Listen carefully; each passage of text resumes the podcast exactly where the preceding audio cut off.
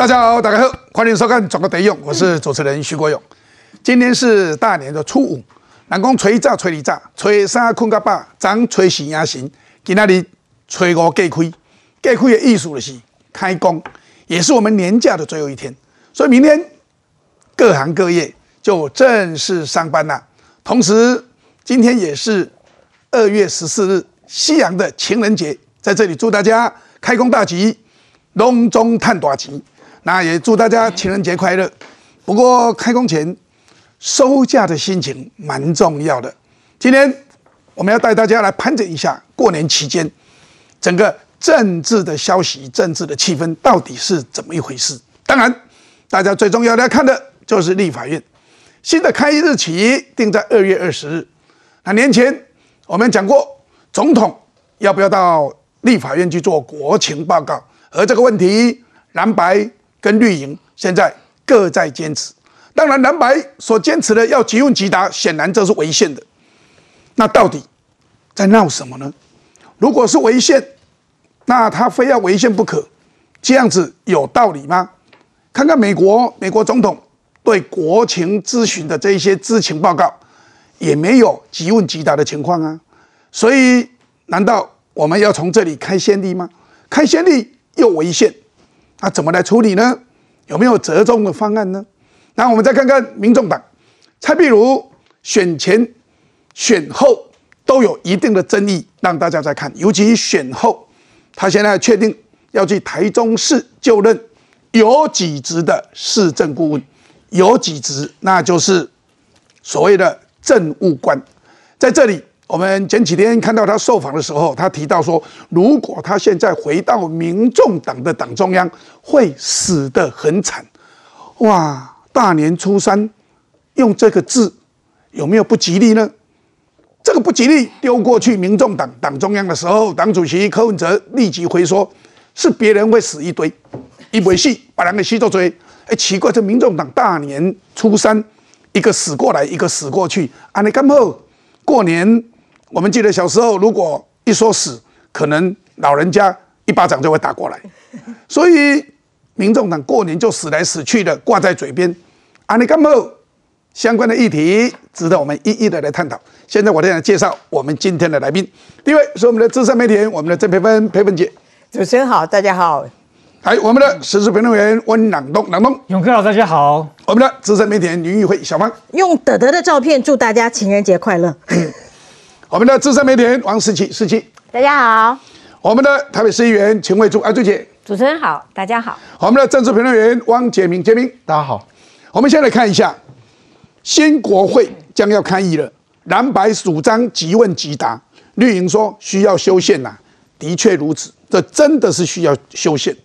不过，王定宇说，折中的方法是依循李登辉的模式，立委提问完之后。由总统进行综合性的回答，那个这个是当时在国民大会所做的啊这一些情况哦。当时李前总统他在当总统的时候，国民大会大家有很多意见嘛，所以他让大家都问完了以后，他最后综合性的来回答。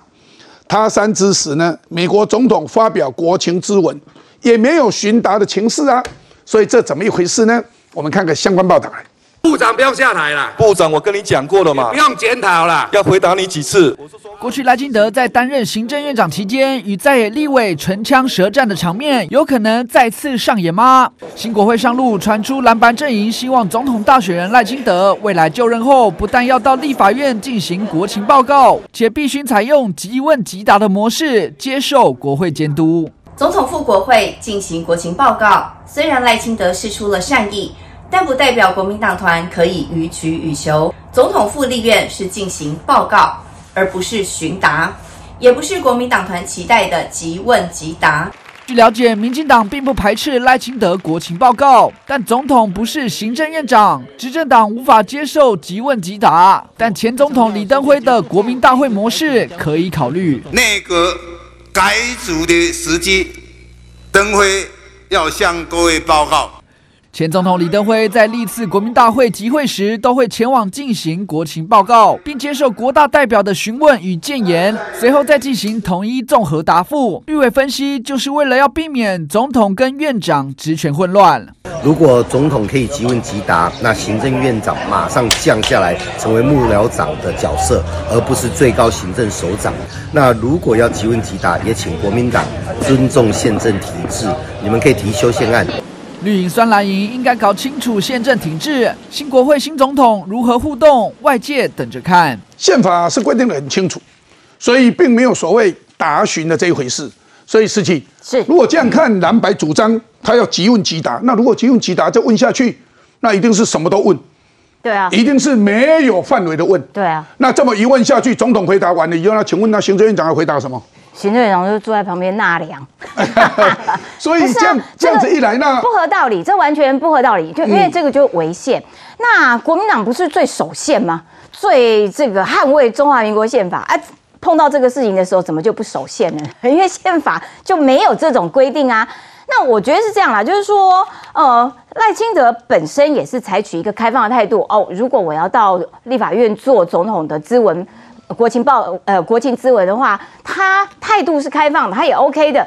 只是说即问即答这件事情，显然的就使得整个行政的团队陷入，哎，那那所以你你们的角色在哪边？那执政不是应该是行政团队的事情吗？那总统如果采取了啊即问即答的话，那总统就变成了行政院长，总统就变成了阁魁，这个于理不合。那我可以理解说在野党做这样子的要求，其实为了要创造声量。制造议题才能刷存在感，就是这些都是可理解的范围。但是最后的那一条线仍然是中华民国宪法，而且这件事情当然必须经过立法院的朝野进行了沟通之后，得出一个可大家都可接受的方式，然后再请总统是不是能够到立法院来进行国情的咨文。所以这些东西其实现在吵这件事有一点太早。因为二十号开议之后，才会进入说，哎，朝野是不是要针对总统到院来报告这件事情来做这个讨论，进行朝野协商？那所以即问即答，我觉得在野党的用心就是，我趁此机会可以好好修理你啦。现在三党不过半呐、你民进党没有没有办法，这个哇，这个呃，所有的院都是由你一把抓，所以我当然可以趁这个机会来做我个人政治上面的表演和得分，这个是这个呃蓝白的司马昭之心啦，路人皆知。宪法是规定说可以邀请得邀请总统到立法院做国情报告。不过大家记得一件事，我们的宪法有一条并没有改，行政院为中华民国最高行政机关，这条法律可没有改，这一条宪法没有改，所以最高的行政机关就是行政院，而行政院长对立法院负责，这个法条也没有改。然后呢，立法委员可以对行政院长提出质询，这个法条也没有改，所以从来没有一个说可以在这里去即问即答、去咨询总统的。而且总统如果去国情报告，要用即问即答，那谁陪总统坐在旁边呢？也都没有相关法律规定，因为宪法就只有一个条文说，得邀请总统去做国情报告，就这样子而已。所以从这里来讲，阿朱姐，诶，这样来讲起来哦，嘛真乱呢。啊，明明这个宪法都无规定，按也要即问即答，所以啊，王定宇说啊，干脆啦，用国民大会的模式哈，这个大家有什么问题，通通可以问啊，问完总统最后综合性回答啊，这样也算了。诶，这个也是比较折中的方法，也没有违宪呐哈。也按你你看下一块。好，我觉得民主制度是渐进的哈，行政立法的互动，乃至于国会的运作，其实都是不断不断的更新。我是第四届的立法委员哈，进到立法院去的时候，当时行政院长叫萧万长，我们在质询行政院长的时候都没有即问即答。大家很难想象哈，我刚开始进到这个立法院，我很不习惯，因为就是萧万长哈，行政院长他讲完了以后，我们立委质询，我们可以质询十五分钟啊，我们当时是三十分钟，你可以拆成两段好，咨询十五分钟以后，他就回答你，然后你再咨询他十五分钟，他再回答你，没有即问即答。现在都即问即答哎，所以我们那时候很不习惯，因为我们在市议会都是即问即答，还有咨询组嘛，哈。到立法院去，因为国民党那个时候是长期执政，一党独大，所以行政院呢，他对立法院他也不即问即答。后来经过我们觉得说，地方议会都即问即答，为什么国会不可以？国会议员的咨询权还小于地方议员吗？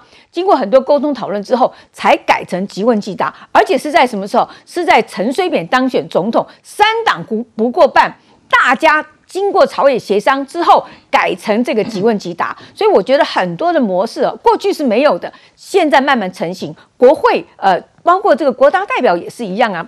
以前李登辉到国大代表去，他也不需要去报告，可是国大代表吵啊，说为什么立法院可以咨询，可以呃有这样子的一个报告，我们没有呢？后来就讨论讨论协商之后，产产产生了一个模式，就是总统到这个国民大会去报告，然后呢，大家可以提问，提问之后呢，总统综合回答。我举这两个例子，就是说很多东西，也许法律上目前没有。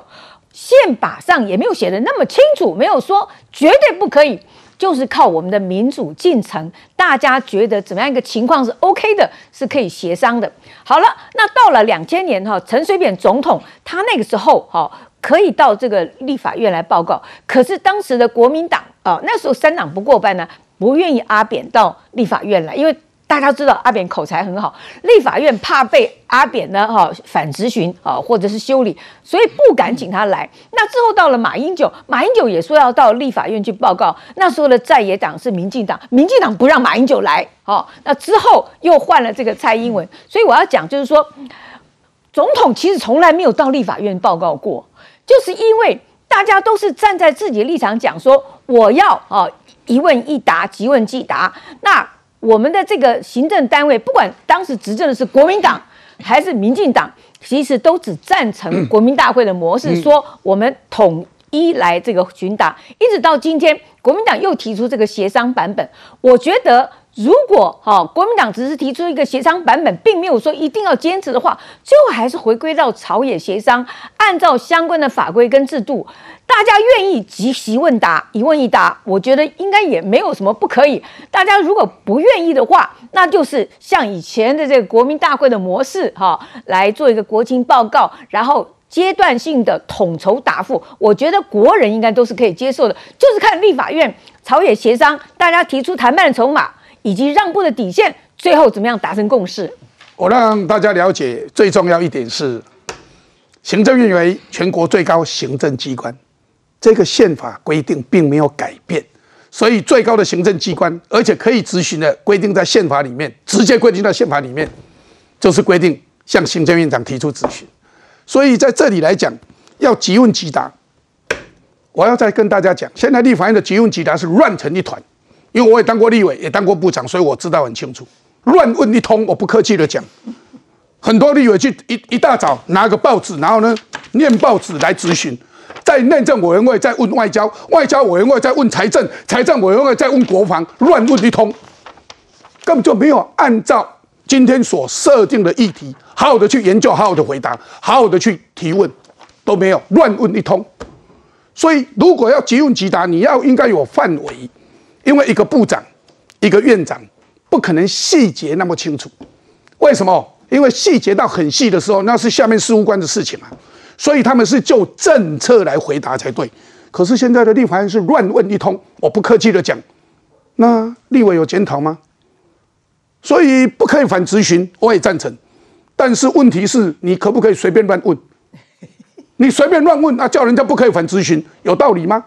好，这个问题我们就看下去。不过。要先让大家来看另外一个问题比较有趣，内阁的布局现在开始大家在问了，传三月才会有动静。林佳龙、郑文灿下下乡拜年，卓荣泰低调，那到底谁可能是行政院院长？当然指的是五二零。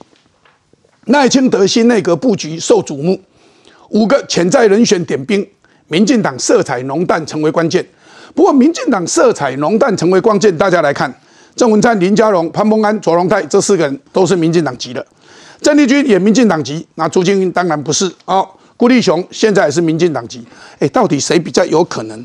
哎，彭文姐，你觉得谁比较有可能啊？现在点名是这几个被点名哎。在回答你这个问题之前，我先补充一下刚刚那个讲那个总统直即即问即答的问题。你记不记得那时候李登辉修宪的时候，那个台大的政治系教授叫做蔡正文，修完以后他说这是非典型的双手掌制，这就是刚刚呃主持人说的，行政院长是最高的行政机关，然后总统可以去立法院去回答。但是刚刚讲到说美国的那个总国情咨文演讲，我正好去过福特总统的国情咨文演讲，你知道吗？美国总统的国情咨文演讲是非常盛大。很隆重的事情，他是每每年的年初到国会参众两院的议员们去听，你知道吗？他是在众议院的议场，然后参议员去参加，然后全全世界在美国驻美国的大使通通要列席，然后这个时候那个时候是季新吉当外交部长，季新吉就率文武百官进场。所有的议员都要站起来鼓掌。总统的国情咨文报告完了以后就走了，然后大家鼓掌欢送他，然后大家扒着他跟他这个打招呼，没有任何人要回答任何问题，因为他就是告诉你，我是一个总统，我今年未来这一年的施政方针是什么？如果美国可以让他即问即答，我告诉大家，你知道美国国会议员总共多少人吗？四百。参议员一百个。众议员四百三十五个，四百三十五，加起来五百三十五个，一个人不要多，十分钟就好了。可是，安尼要五千多分钟，你知道要执行多久吗？总统站在那边哦，麦公贤啊，像拜登已经八十岁了，站在那边要站五千多分钟，加上他自己的回答，我跟你讲哦。根本不可能的代志啦。对，但但是一个问题，刚刚主持人说那个立法委员乱乱问一通，我觉得这要回过头来要检讨。我觉得台中华民国的立法委员水准真的参差不齐。你叫他去有有板有眼的问问题，我觉得非常困难。坦白说，你回去检讨一下我们所有的立法委员的背景，然后成长的环境，然后他的专门专业是什么东西，而且问错了。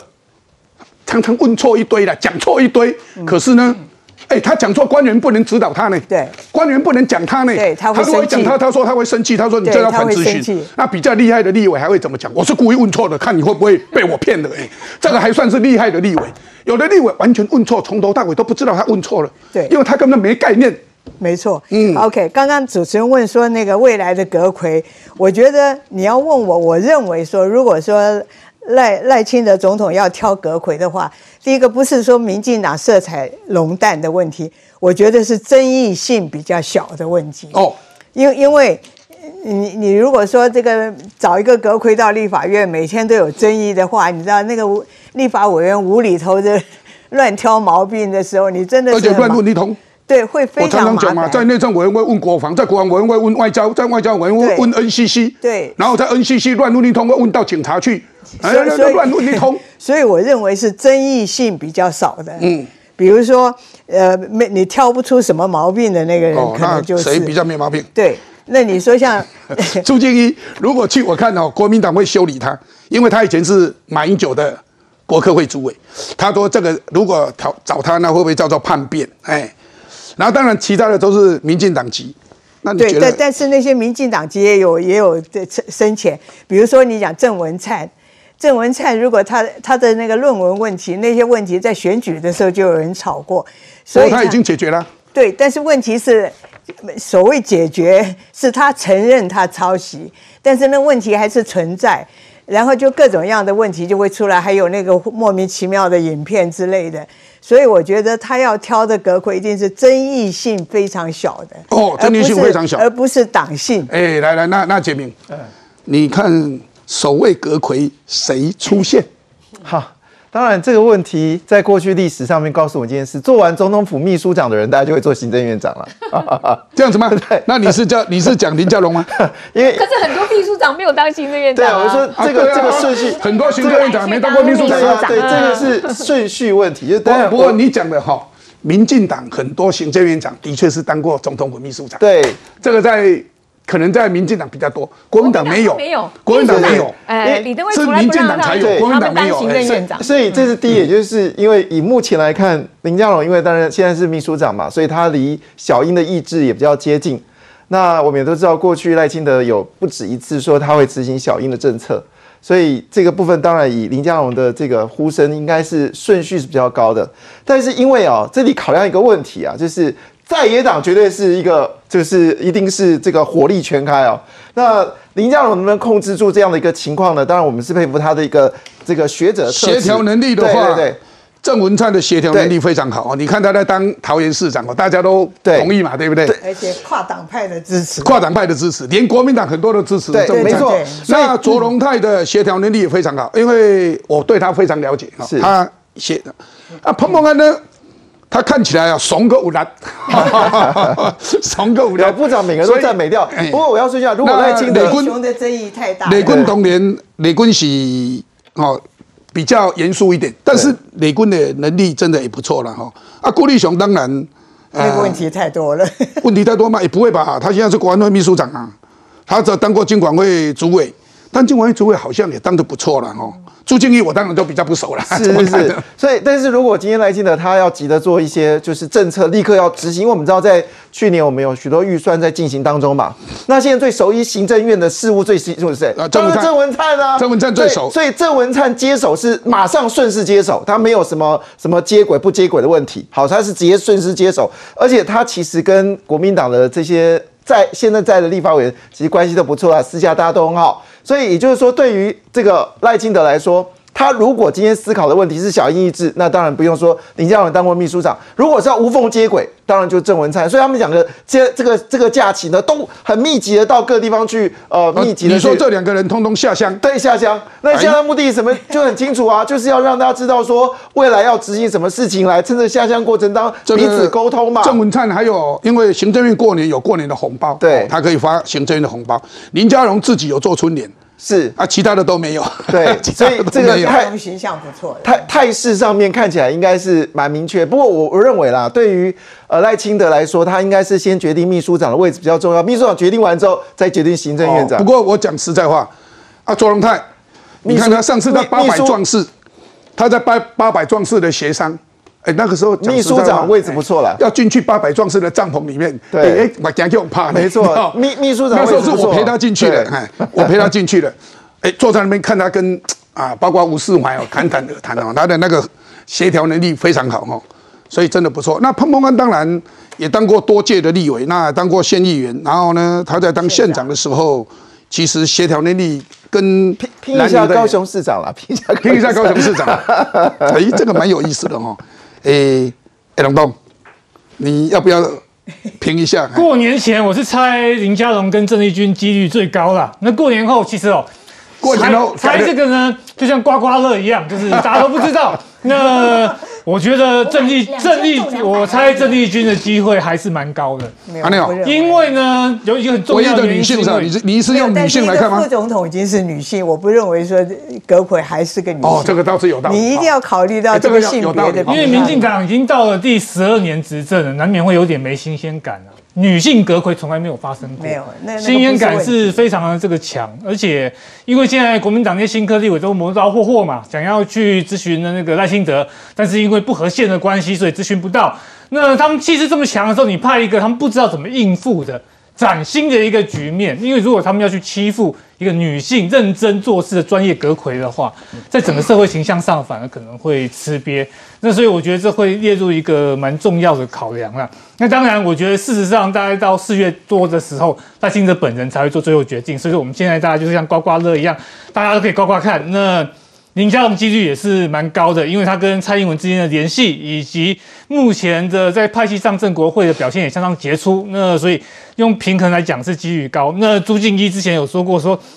当然，专业能力都没有问题啊，那只是说他在政治历练上面的话，没有那么多丰富的这个经验，所以面对蓝营的一些围攻的话，其实是有一些风险。其实有时候也要看看他跟赖清德彼此之间配合的关系如何了。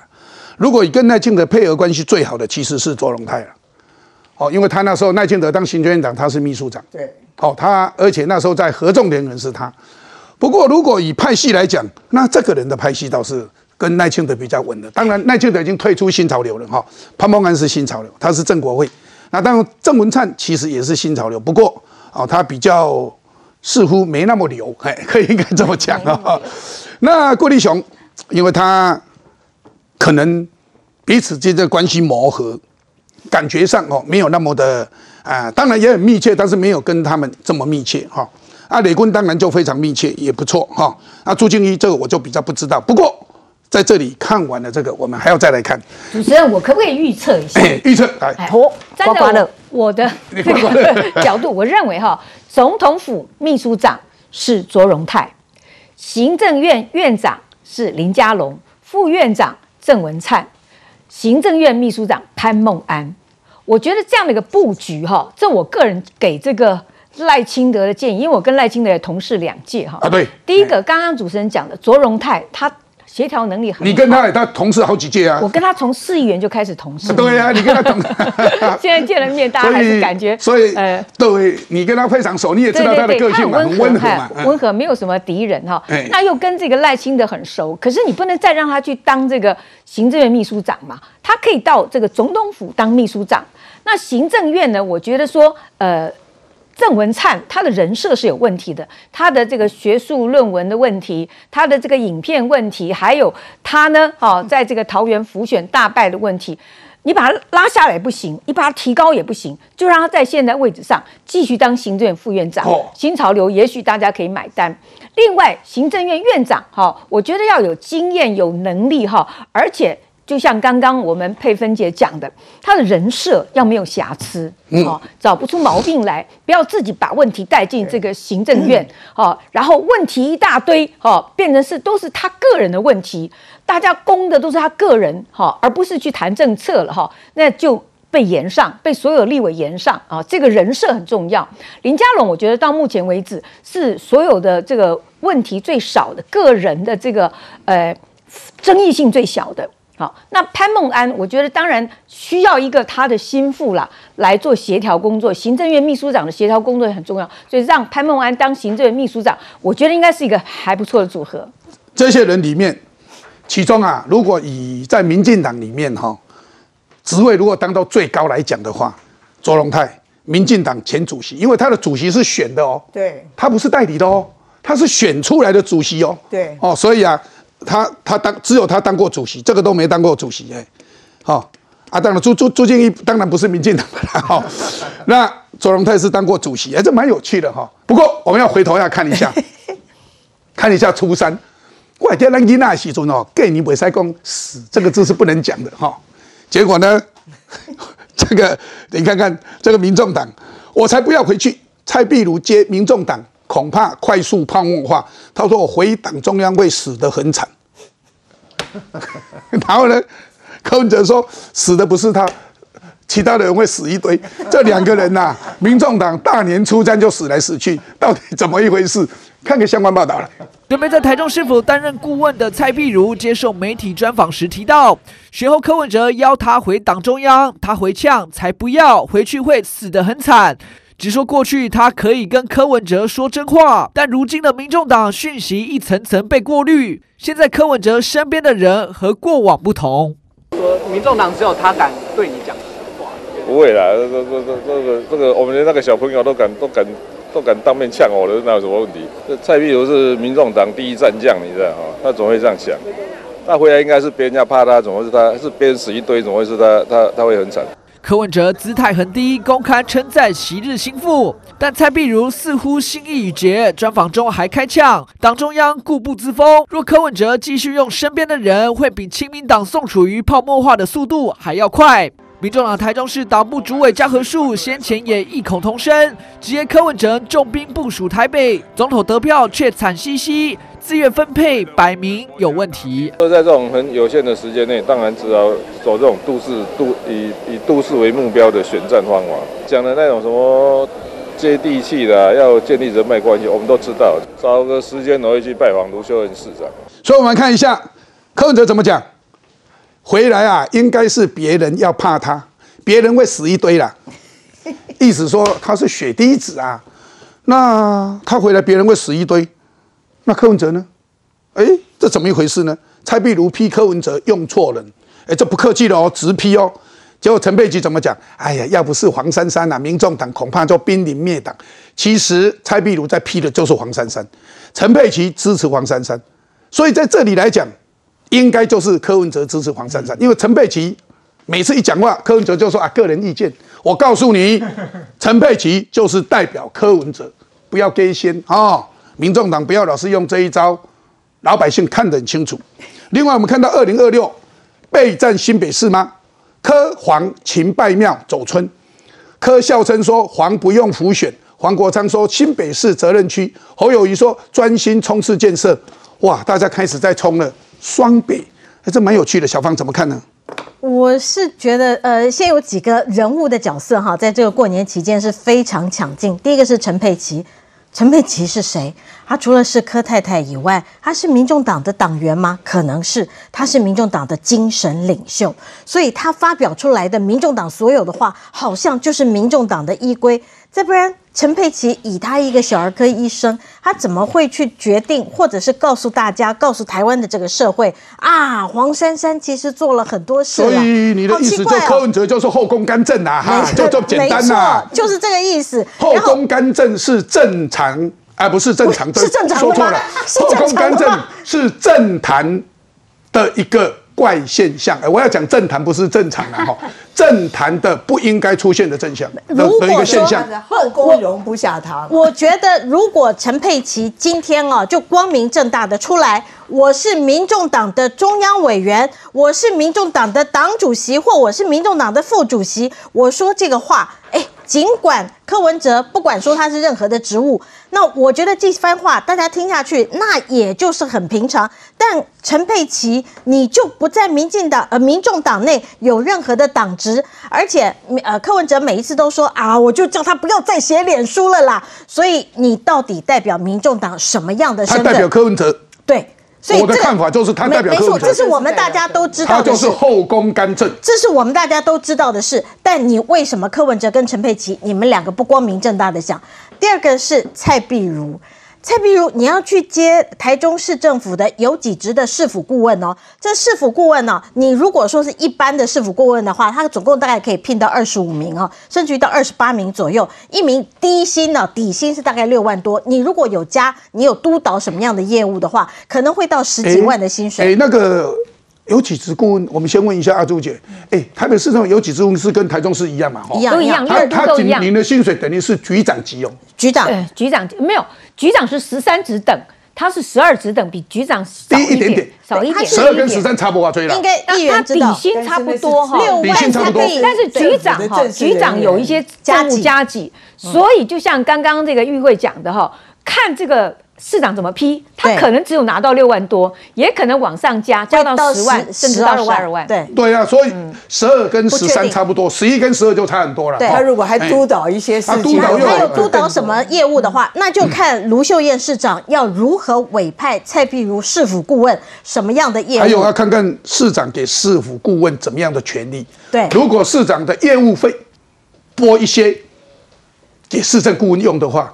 婚丧喜庆，哎，那不得了哎，他可以代表市长去送这些花篮啊，什么包红包，哎，那可是不得了哎。那这就不是蓝白盒喽，这个叫做蓝拔白装喽。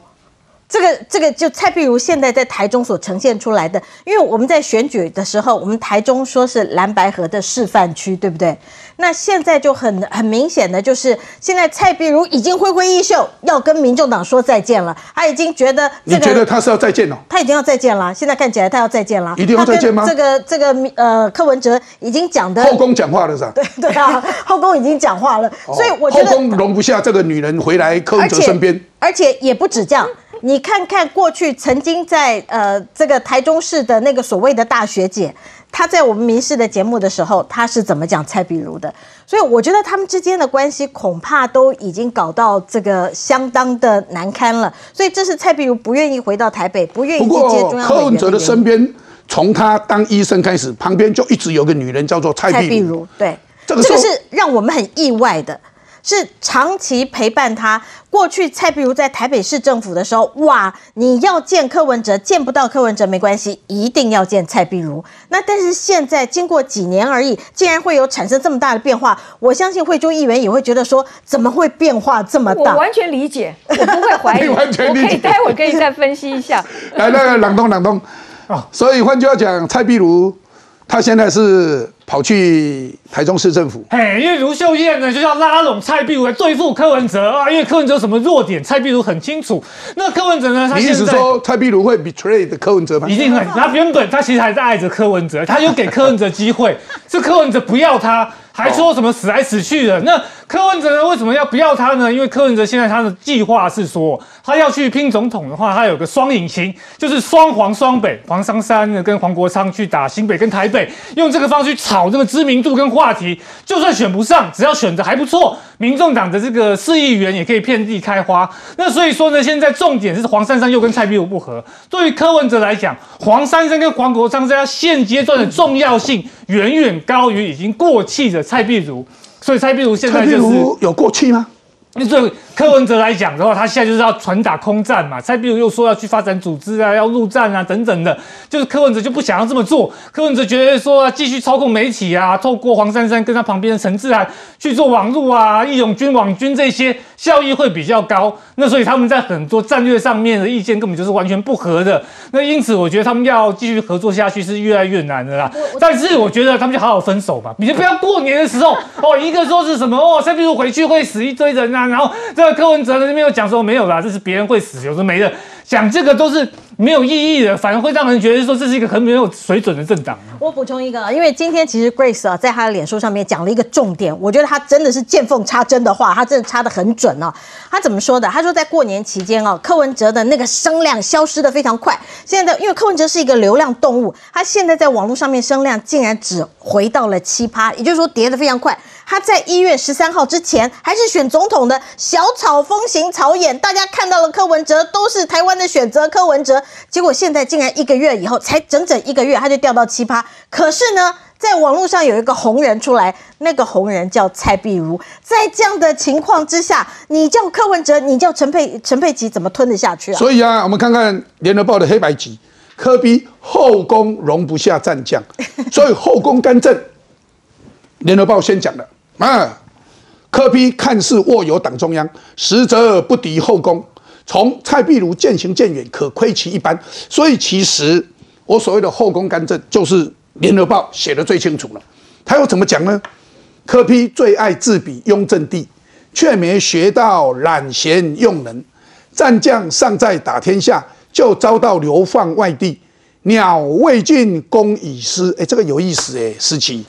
的确啦，就是说，民众党其实这个呃，议员一定最知道，民众党其实就是一个不断内斗的政党。他们透过内斗，让这个雍正帝知道说啊，为了雍正帝而内斗，胜者可以虏获雍正帝的心嘛。所以蔡壁如之前被丢到台中选，是已经经过了一番民众党里面的内斗，他是被黄珊斗输了之后被。丢到台中去。好，那现在透过一场立委的选举，这个蔡壁如的确是有战功，他拿拿到的选票是所有民众党里面表现最亮眼的一个。好，那可是他再也回不去，为什么？因为现在在雍正帝身边的是双黄，是黄国昌跟黄珊珊，还有个后宫，对，还有陈佩琪嘛。嗯，那在这种状况底下，你这个蔡碧如。再怎么样，你都回不去了。尽管本来说啊，要给他当中央委员，然后在这个呃呃，他们选后的中部的一个参会感恩参会上面，还放了这个名牌，写中央委员蔡壁如，只是 B 写错字，但是感看起来似乎哎，回去当中央委员是已经定案的板上钉钉的事情。但是不好意思，这个时候后宫 也出手了。站在黄珊珊这一边，所以你蔡壁如连个中央委员都拿不到，这个其实是民众党的日常。接下来的戏会更好看，因为呢，蔡壁如这一趴结束之后，还有双黄哎，各位不要那么急，接下来的戏码我认为更好看，而且有可能是双黄之间的互动，或者是黄跟雍正帝之间的斗，因为他们两个人都是空战专家，两个人都是声量冠军，所以势必得要分出个胜负。因为呢，二零二六对于双黄来说是他们最重要的一场的一个舞台。而可可雍正帝也必须要靠着双黄的二零二六，所以接下来的戏是双黄跟雍正帝加上后宫之间的大乱斗。现在只是前菜，而且翻过这一页了，接下来的戏比较好看。不过汉朝啊，这个外戚干政啊，这个是整个这个叫朝政衰败最重要的原因。哎，后宫干政，这个陈佩琪真的干政哎啊！不过蔡壁如哎。阿朱姐，嗯，你所了解的蔡壁如，我先讲一下陈佩琪。我刚刚就在想，我们国民党的主席夫人历任好像很少出来，常常写脸书啊，发表评论哈。这可见得民进党哈，或者是民众党、民众党、民众党、民进党、民众党跟国民党哈各有不同的党内文化。但是呢，民众党多了一个哈，很伟大、很了不起哦，很努力哦，会去做很多这个脸书的推动的。党主席夫人，其他党都没有哈。好，那我们看看哦，最近这两句话，柯文哲说，如果蔡壁如回去是别人死一堆，所以呢，很多人不会让蔡壁如回去，因为如果蔡壁如回去，照柯文哲的说法是别人会死一堆，那别人会让他回去吗？别人指的是谁？哎，别人就是说，黄珊珊、黄国昌，除了蔡壁如以外的所有人哈。另外，我们看看陈佩琪哈。他说：“哎，如果没有黄珊珊，民众党会濒临灭党。这个灭党是这濒临灭党四个字是陈佩琪说的哦哦，所以黄珊珊救了民众党哦，不是柯文哲救了民众党哦。然后陈佩琪标准，所以你看看他多么复杂。以前呢，人家就说哦，这个蔡壁如是柯文哲唯一带进市政府的议员哈，这个部下，其他都没带。”然后柯文哲旁边呢，以前说有三个女人，一个是柯妈妈，一个是柯太太陈佩琪，一个就是蔡碧如。现在我们柯文哲身边还是有三个女人，一个是柯妈妈，一个柯太太陈佩琪，另外就是黄珊珊。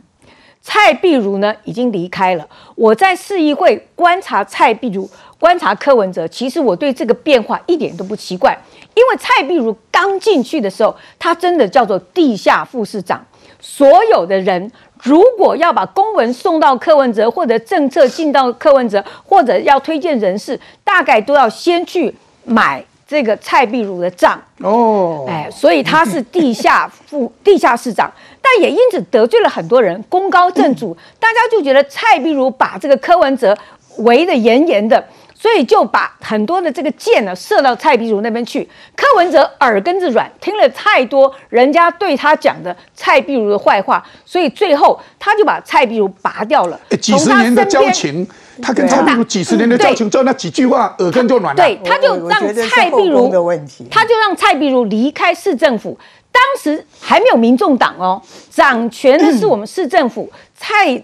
这个这个身边的人哈，都是这个市政府的核心人士，包括黄珊珊来当副市长。可是蔡壁如这时候离开了市政府，去做什么呢？给他一个好的职位，叫做不分区立法委员。但是从此他已经离开了柯文哲身边，从不分区都斗输了啦，就越行越远，渐行渐远的。来来，其实我我觉得主持人一直强调后宫干政这四个字，我觉得才是关键。因为陈佩琪说，如果没有黄珊珊的话，民众党怎样怎样。大家一定刚刚那个议会有讲，就是说蔡碧如的角色一路跟着柯文哲，见不到柯文哲，只要见到蔡碧如。换句话就是说，蔡碧如在民众党也好，在柯文哲心目中分量非常大，而且这刚刚讲慧珠讲了一点，功高震主，而且我相信蔡碧如没有把陈佩琪看在眼里，真的。我我觉得他认为他对于柯文哲的帮助贡献大于陈佩琪，不是大于陈佩琪，没有人可以比。因因因因因为在他看来，你记不记得那个时候柯文哲在犹豫要不要成立民众党的时候，是蔡壁如跑去领表把他登记的。呃，蔡壁如就把表送到内政部来了。对，因为那时候我在当部长。对，换句话就是，我就知道说，哎，有一个政党要成立送进来了，哎，对就是蔡壁如送进来的。换换句话说，蔡壁如在民众党的分量超过所有人呐、那柯文哲的个性，我觉得没有那么强硬，我觉得有点可是他，如果他蔡壁如跟他是几十年的交情，对，但是应该是对，但是而且我相信不他应该不相信他、没有，哎我我相信。对陈佩琪来说，蔡碧如不会去巴结陈佩琪，也不会去塞拉，也不会讲好听话。哦但是其他人会啊，黄珊珊一定会嘛，因为陈，你知道，作为这个后宫，你知道后宫老大讲话算话，你蔡碧如没有把我看在眼里面，哦所以他根本容不下他。所以黄珊珊绝对能够得到蔡碧如的，呃，不是得到陈佩琪的。所以其实这个后宫是联合新闻网今天他的黑白集写出来的，后宫容不下战将。不过还有个大后宫，柯妈妈，柯妈妈到底怎么样？以后再来讨论。不过 我觉得还有个大问题啦，柯妈妈那个哎那个权力是很大的，对，皇太后哎，皇太后是不得了哎哎，皇太后可能大过陈佩琪哦，有可能啊哈，但我们不知道哎。不过我们要看一下，回头看一下，那蔡壁如跑到台中去，那对于卢秀燕应该是加分吧，因为可以更加了解柯文哲。假如要选总统的话，下一次如果卢秀燕要选，柯文哲要选啊，如果蔡壁如是站在卢秀燕这边的话，那就知道柯文哲怎么打仗，他可是一清二楚。所以这这个可好玩了。不过卢秀燕她有一个争议，台糖猪肉七百零五件零检出瘦肉精，零检出哦。行政院说要厘清西部特罗的流向。卢秀燕说，台糖肉品检出瘦肉精是个案，市售本土猪都安全。大家还是想说，你就那一包肉检验了二十几次，全国的肉都没有问题，就你买的那一包有问题。你那一包检验了二十几次，其中六次说我检有检验出来，就是你你买的那一包。所以我为什么那天会讲说，千面人事件，全国所有的饮料都没问题，就是那一瓶有问题，因为千面人放毒下去，要恐吓。当然，我们不是说这个是台中市政府自己放毒，不是这个意思，而是说就是那一包有问题而已。所以呢，卢秀燕认为瘦肉精仅是个案，林静宇说不要再利用民生搞政治斗争啦、那网络也抛出了配合回收的产品都在这里，这些通通没有问题。所以呢，台糖肉品的配送业务说，卢妈妈，因为您的恣意妄为，我每天回收 清点一堆台糖梅花肉，连下班都还不停接客户抱怨电话，没日没夜都因为你台中的个案，就你那一包肉，人家这些回收的肉没有一包有问题，哎，这这真的是很奇怪哎，哎，杰明，那安内询卢秀燕，哎，再看一下啊、再看一下这个来。点名南宁二零二八大选，美学美国学者说蒋万安比卢秀燕更好，所以卢秀燕想要选总统这个事件，似乎也让她受伤了吧？重创，重创，重创，哦所以他你可以看他的动作就很清楚哦。卢秀燕是新闻人，他的反应速度算是很快的哈，所以任何你攻击他的时候，他会在二十小时到四十八小时里面做出反应。他所以他在上次的节目上面特别谈到一件事，过程不重要，证据才重要。发现到大家说过程才重要，为什么只有这块猪肉会被你们台中市检验单位拿到？怎么拿到的？好，这个我们很想要知道啊，因为这么多肉，你为什么拿到？而且时间离出厂时间还有一段距离。好，因为它是七月出厂，你十一月来检测这块肉，所以这个问题是很严重。这个第一点。第二点呢，卢秀燕怎么反应呢？他立刻发现到事情大了，因为呢，他立刻去市场，然后他到市场的动政治动作哦，不知道是安排是刻意的，就很多人过去啊领红包啊，卢妈妈很棒啊，好，他就讲一句话，这句话一拍定音，说啊，台中市的肉品供应很正常，但是。这时候就跳出一个蔡壁如，蔡壁如就讲说啊，这个民众党会泡沫，然后我不要回中央，中央回中央我会死翘翘。好，声量就到了蔡壁如了，哦，转移过去了，高厉害。所以蔡壁如真的会得到这个卢秀燕的重视，不是没有道理的。帮卢秀燕转移这一包肉的问题，而且大家觉得议题一定，那接着联合报马上就说柯批这个人。战将先除掉，好后宫争霸，好意图就要把这个大事情从这边转移，而且这个时候就给了一个所谓的顾问职。其实柯文呃这个卢秀燕给顾问职也不是什么特别，大学姐当时她这个我觉得卢秀燕眼光很准，知道国这个民众党一定会整党，所以当时就把这个大学姐送到台中做这个呃官官场局做这个管理局，然后又做到他的这个所谓的顾问，市府顾问有几职，而且是有这个兼兼任位置的哦，也是柯文哲身边的人过去的，所以而且哦大学姐一直都很这个吹捧柯文哲，所以换个角度来看的时候，柯你看一连串的动作。代表什么呢？卢秀燕知道这件事情问题很大，而且当七百多件的检验出来的时候，周围的梅花鹿，不论是前期、后期，或者这些猪的所谓同期兄弟兄妹们，全部没事。全部没事的时候，你请问一下卢秀应该怎么回答这个问题？所以他最好的方式啊，赶快来炒作民众党议题，把这事情搞清楚。但是我要这么说一下，现在所有绿营的支持者跟中间选民都在问一个问题：为什么这一块猪肉会被你们检验单位拿到？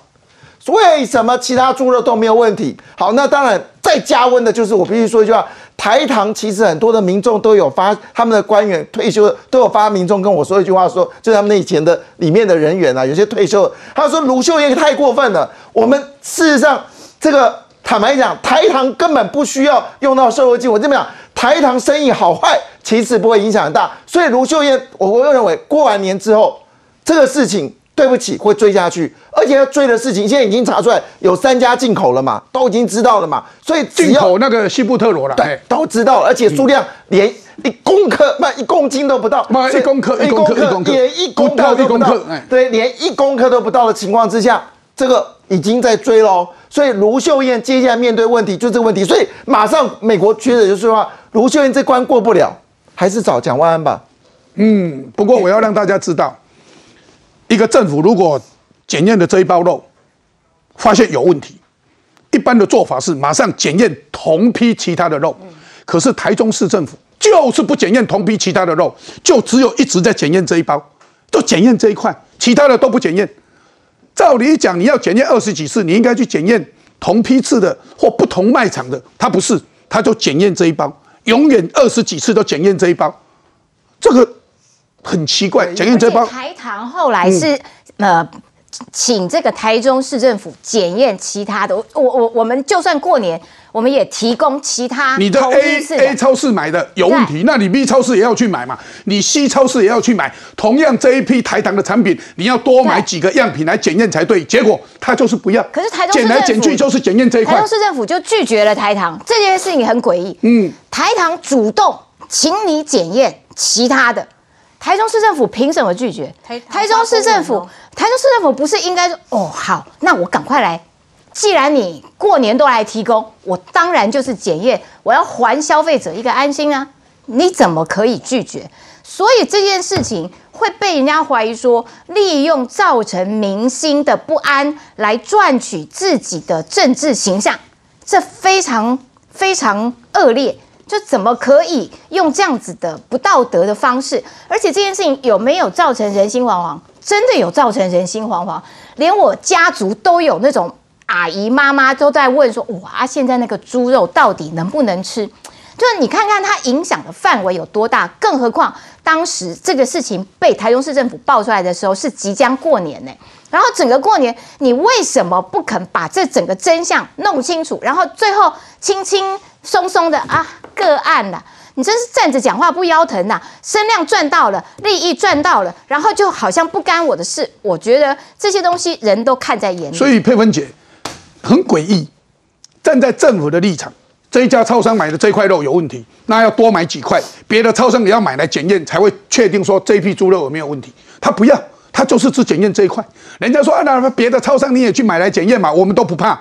他就是不要，他就是只检验这一块，哪有这样子的政府？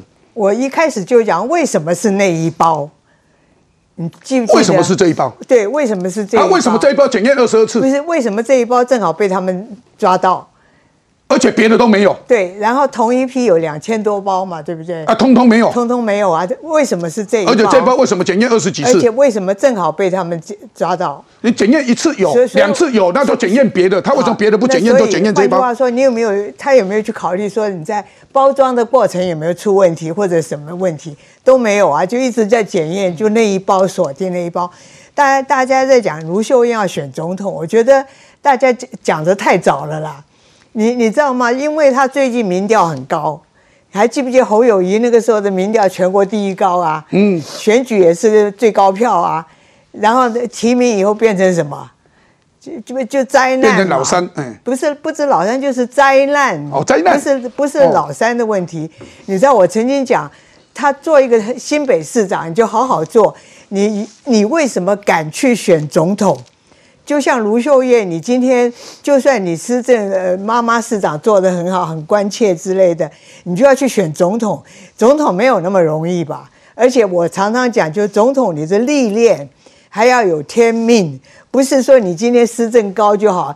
那那你在想陈呃那个陈南投那个县长声望也很高啊，你侯友谊当初的声望谁跟他比啊？没有人比得上啊！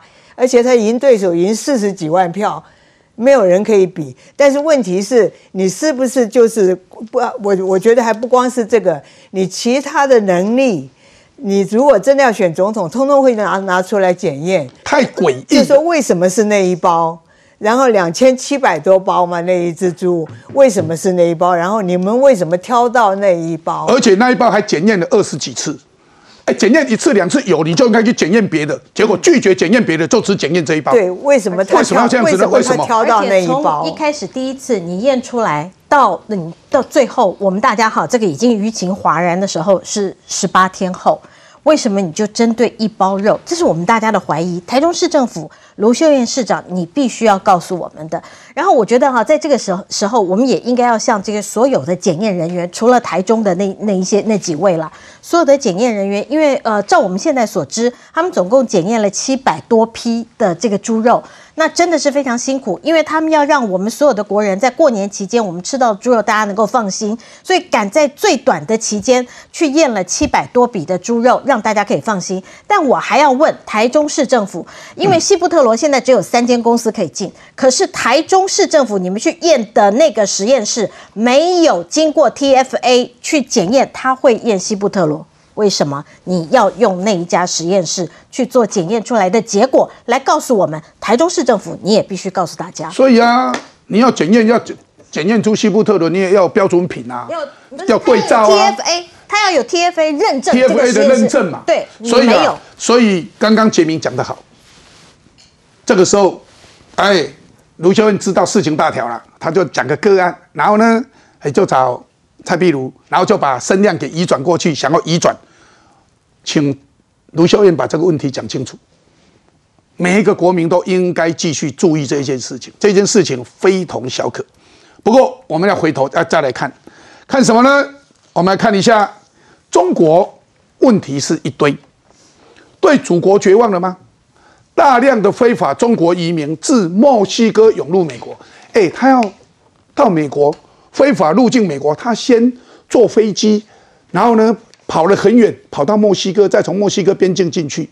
所以 CBS 的六十分钟这个节目，这个节目其实我看了，他说中国走线客暴增，去年有三点七万人被捕。我在这个节目里面说，被捕的人有一个动作很好玩，为什么他们在通过边境的时候做一件什么事？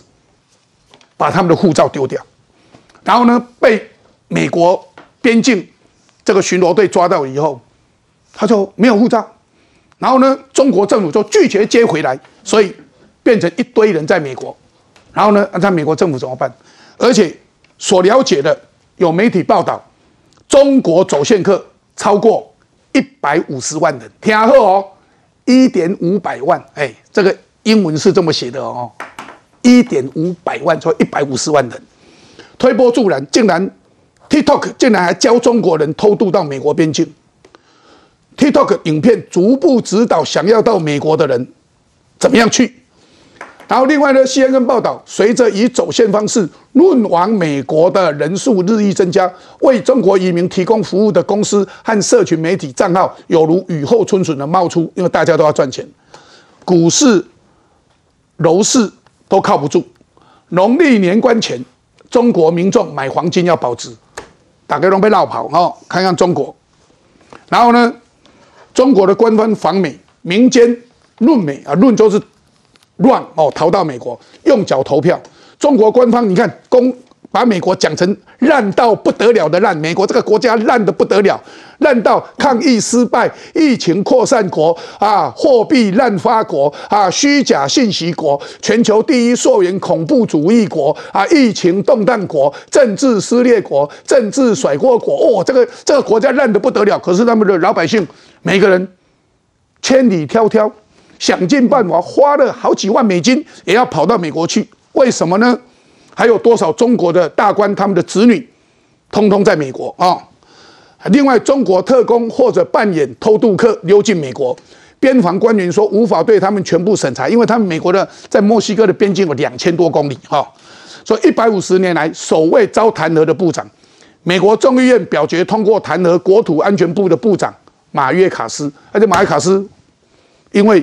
中国的偷渡客一百五十万人，哎，建明，对，压西郎呢，一百五十万人呢，而且最恐怖的事情是，刚才讲到黄金有没有？现在进入热，就是微博热搜的是在长安一家店，他一天卖出了将近一千条的黄金，一千条，那一条一条黄金卖到一千条。上海有一个黄金店，他说我这个过年了，我从我没有办法休假，他说他没有办法休，他从早上玩到晚上十点钟都在卖黄金。上海一个店面，一个客人走进来，先拿了二十万人民币，我就是要买黄金。为什么要买黄金？因为乱世要买黄金啊！哦，中国就是一个乱，所以中国在讲美国不好的时候，他们觉得美国比中国好啊。中国是直接买黄金是保值。好了，为什么这个情况下，我们先讲个关键点，TikTok。我请问一下，TikTok 难道没有受到中国的管制吗？如果今天中国觉得，哎，如果这个很多的中国人逃难到这个美国，这是一个灾难的话，你觉得 TikTok 会教那么细节吗？平均每个人就是一万五千块美金。好，你可以先到厄瓜多，有专人人蛇带你到墨西哥，穿过墨西哥丛林，进入到德州跟墨西哥州。好，这就是一条龙，一万五千块美金，价格都有了，而且代办一个人一个人。一万五千块，所以有一家四个人去就六万美金。是的，然后还要再坐飞机，对，到还要千辛万苦。没错，听说我看那个六十分钟这个节目哈，翻过去的那些中国人呐，哎，不会讲英文呢，对，不会讲英文哦。可是他宁愿不会讲英文，他要到美国去。为什么？人生地不熟，他为什么一定要去？哎，这里面很重要的事情啊，就他在中国已经活不下去，这是第一点。第二点，你觉得中国难道没有鼓励这件事情吗？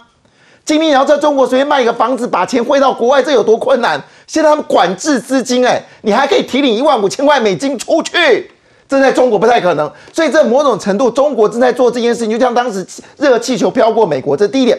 第二点，这也要告诉全世界一件事：美国其实很容易突破啦。所以他们现在连特安人士都进去了。好，第三个很关键很重要嘛？为什么这次国土安全部的这个人会被弹劾？因为当时川普说要在墨西哥边界要盖长墙、长长围墙、围墙嘛，现在这个事情已经凸显了拜登不行啊，所以某种程度他们在凸显是拜登没有办法管制好这个美国，所以我们中国人可以过去，而且可以疏解一下中国的压力。但我们要严肃的讨论，所以众议院是共和党多数。哎，对，所以现在现在当然一定要想办法修理这个拜登啊，所以这个事情就衍生国际的问题。但里面要观察两个很严肃的话题，第一件事情。中国的经济确实不安全。其中有个人说：“我把中国房子卖掉，为什么呢？以前在中国搞电商赚一堆钱，现在习近平上来电商不行了，我只好逃离这个中国，我赶快去。”但有趣的事情是，其实个案是哦，他们在美国这样子啊，你被逮到了没？没有逮到了，你就自己自己去各个地方。但他们一定会做一件事情，虽然他们没有被逮到，他们还会去报道。他们一定要经过一个报道动作，说我是偷渡来的。他得到官方的认证，他给你个白色的特型通卡，然后再想办法得到美国的绿卡。所以他们也会去这个报，而且他们去说我偷渡来的啊，问你你哪里来？中国来。对啊，资料呢？资料判起啊。对。然后呢？美国政府说，哎哎，中国政府这些是你们中国人再回去吧。哎，中国政府说不收。对。哎，因为那不是我们中国人，啊，可是他只会讲中文。啊，其他英文也不懂也不通，哎，奇怪，靠靠这个国家。这这就是重点啊！所以现在的重点在这地方，就是特别在中美国的选举年的时候，他要大量的人移移到美国去制造美国的一个不安呃不安全，来报复什么？报复，因为刚刚公布了去年对美国的这个外贸易的这个逆差就减少了将近有二十个百分点，所以就是说这是一个巧妙的政治活动，人数在增加，制造美国不安，制造美国不安。所以呢，美国参议院通过援助台湾。乌克兰、以色列约三兆台币，三兆诶。当然了，大部分是乌克兰比较多哈，以色列再来台湾。多数党领袖说，数十年来最具影响力的法案。所以呢，中国想尽办法要影响美国，而美国呢，对于台乌以也通过了这个法案。所以大家再看看英国的外相说，你与中国讨论航行自由，适用台湾海峡，因为英国的外相认为嗯五三零哎五零三。N 五零三是不应该有的，制造的纷扰。另外，我们看到美国治安报告，台湾大选前二十四小时，中国网攻暴增，啊，影响要影响台湾的选举。所以，小小方怎么来看？中国人，哎，一百五十万人，是啊，一个人要花。至少一点五万，还加上飞机票、吃饭什么，就是要跑到中国去。哎，这可怕哎！我们台湾在过年，但国际上面发生非常多的事情啊。因为以色列，呃，其实昨天他们为了救两个以色列的人质，去年十月七号被绑架的人质，又对加萨南部进行了这个呃轰击。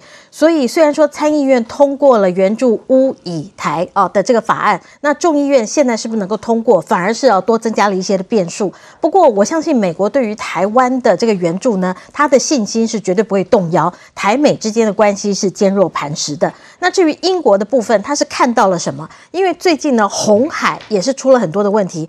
红海也因为啊，伊朗的青年军他们的那个青年阵线，所以导致很多航行的船只必须要绕行到好望角。Red Sea 哈，不是那个郭台铭的红海啊。对对对，我我怕说大家误会那个红海哈。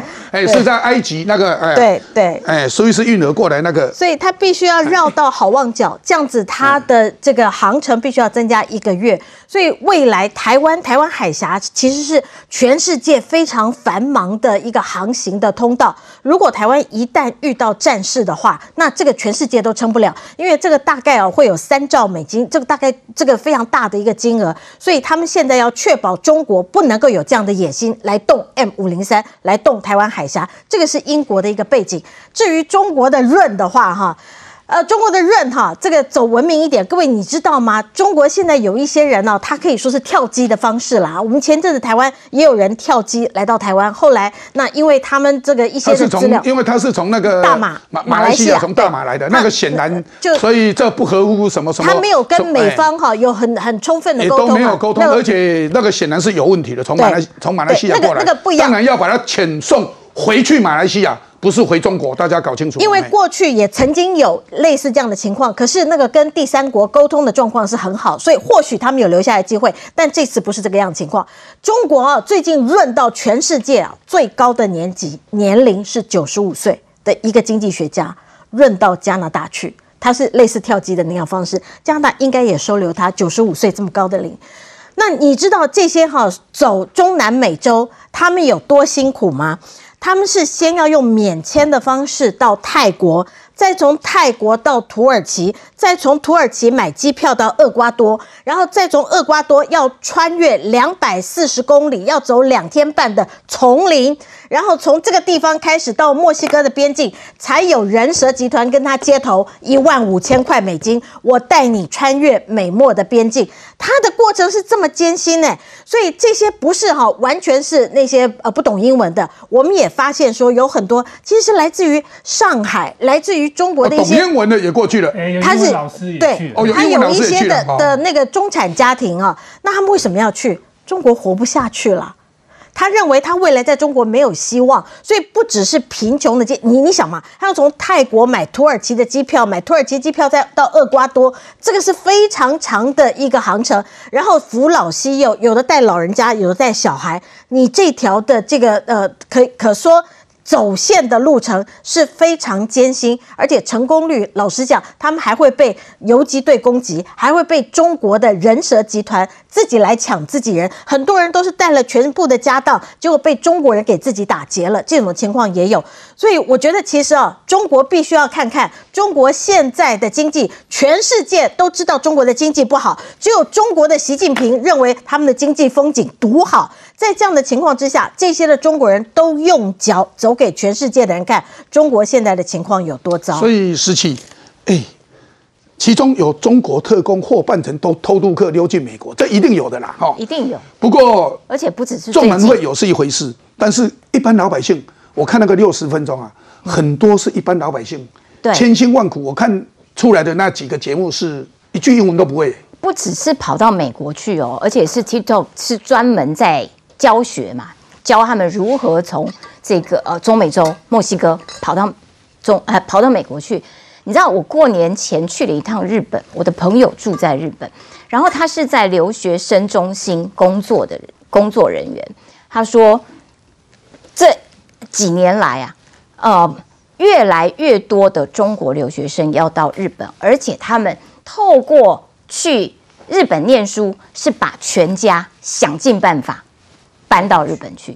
也就是说，中国的人跑到美国，跑到日本，拼了命的往外跑。哎，奇怪喽！习近平不是说我们的经济风景独好吗？我们中国不是最棒吗？中国春晚的节目上面花了几十分钟在那边叫叫他们解放军在那边军队在那边唱军歌，在那边展示他们的威风。结果他们中国有一些学者私底下说，这根本就是恐吓嘛！对，哪有春春晚的节目叫解放军来表演什么刺枪什么？哎，这就是恐吓老百姓啊！不只是恐吓。这也表示说他们弱在这个地方，因为你只有弱才会这个粉饰太平。说我跟你讲，我很强，你看我强成这样。这个就像文化大革命时候的文化大革命时候的样板戏，对，都是军人出来表演，对就是这样子。所以那个只是这个呃粉饰太平，其实你的军方是弱的，你的贪污是腐败的，是多的，你的。这个火箭军是被逮的，你的李尚福是人不见蛋的。在这种状况底下，你才需要透过春晚这个收视率最高的节目来展示说，我跟你们讲哦，我很强，我很强。然后要透过习近平的除夕谈话说，我们中国的经济风景独好。也就是说，你们其实中国的内部从根烂起。如果中国的内部不是从根烂起，请问跑到日本的是干嘛？跑到美国是干嘛？全部给我留在中国啊！因为我们风景独好啊。他们用行动表示了中国现在的惨况。所以冉东，哎，这个用脚跑，这个太不给习近平面子啊！对啊，因为如果只看了中国官宣的话，会觉得全世界最危险的地方就是美国，疫情又失败，哦，有假消息，还有恐怖主义。事实上是哦，这些呢冒着生命危险穿过中美洲原始丛林的中国人，里面很多人其实是有一定非常好的工作能力。例如说，呃，纽约时报去访问呢，其中一个人是呃在珠宝行里面的打这个工作的店员，老板欠他薪水，他就跑去美国了。这表示什么意思？是说中国在欠薪水之后，法院也不会理你，钱就是拿不到，未来就是没希望，甚至你可能买到烂尾楼。你在一个完全没有交易秩序的这个地方，他们共通的一个话题是说，因为感在中国感觉不到希望。宁可冒这么大的危险，穿过上百公里的这个丛林哦，哎，也要的必须要去到美国。那所以中国它表面上哦，因为它就是就是说啊，现在多光鲜亮丽，经济多成长，事实上问题很严重。过去中国移民都是一直都有的嘛，只是他们用合法途径。去投资移民啊，去美国。现在变成是说，当经济不好的时候，很多那些一般的上班族、中产阶级就必须要透过这个非法这个方式跑进去。可是与此同时的话呢，中国呢，它的很多预算也是花在哦，对于台湾的攻击上面了。像是美国之音就早要说呢，这次呢，这在台湾大选前二十四小时，我们就遇到了一堆的这个政府的这个机关啊、银行啊、金融机构啊、警察报告等等的，都受到中国这个网络攻击。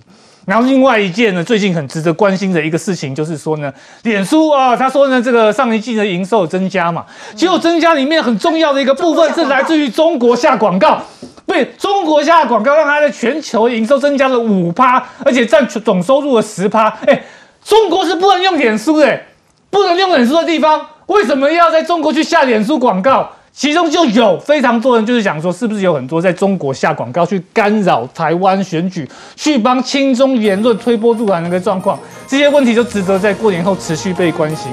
所以我们看到了中国真的是用脚投票，让大家看，官方反美，民间论美，用脚投票，哎，这蛮有趣的，用脚投票跑啊！其其实其实大家讲说他们不会讲英文，跑到美国干嘛？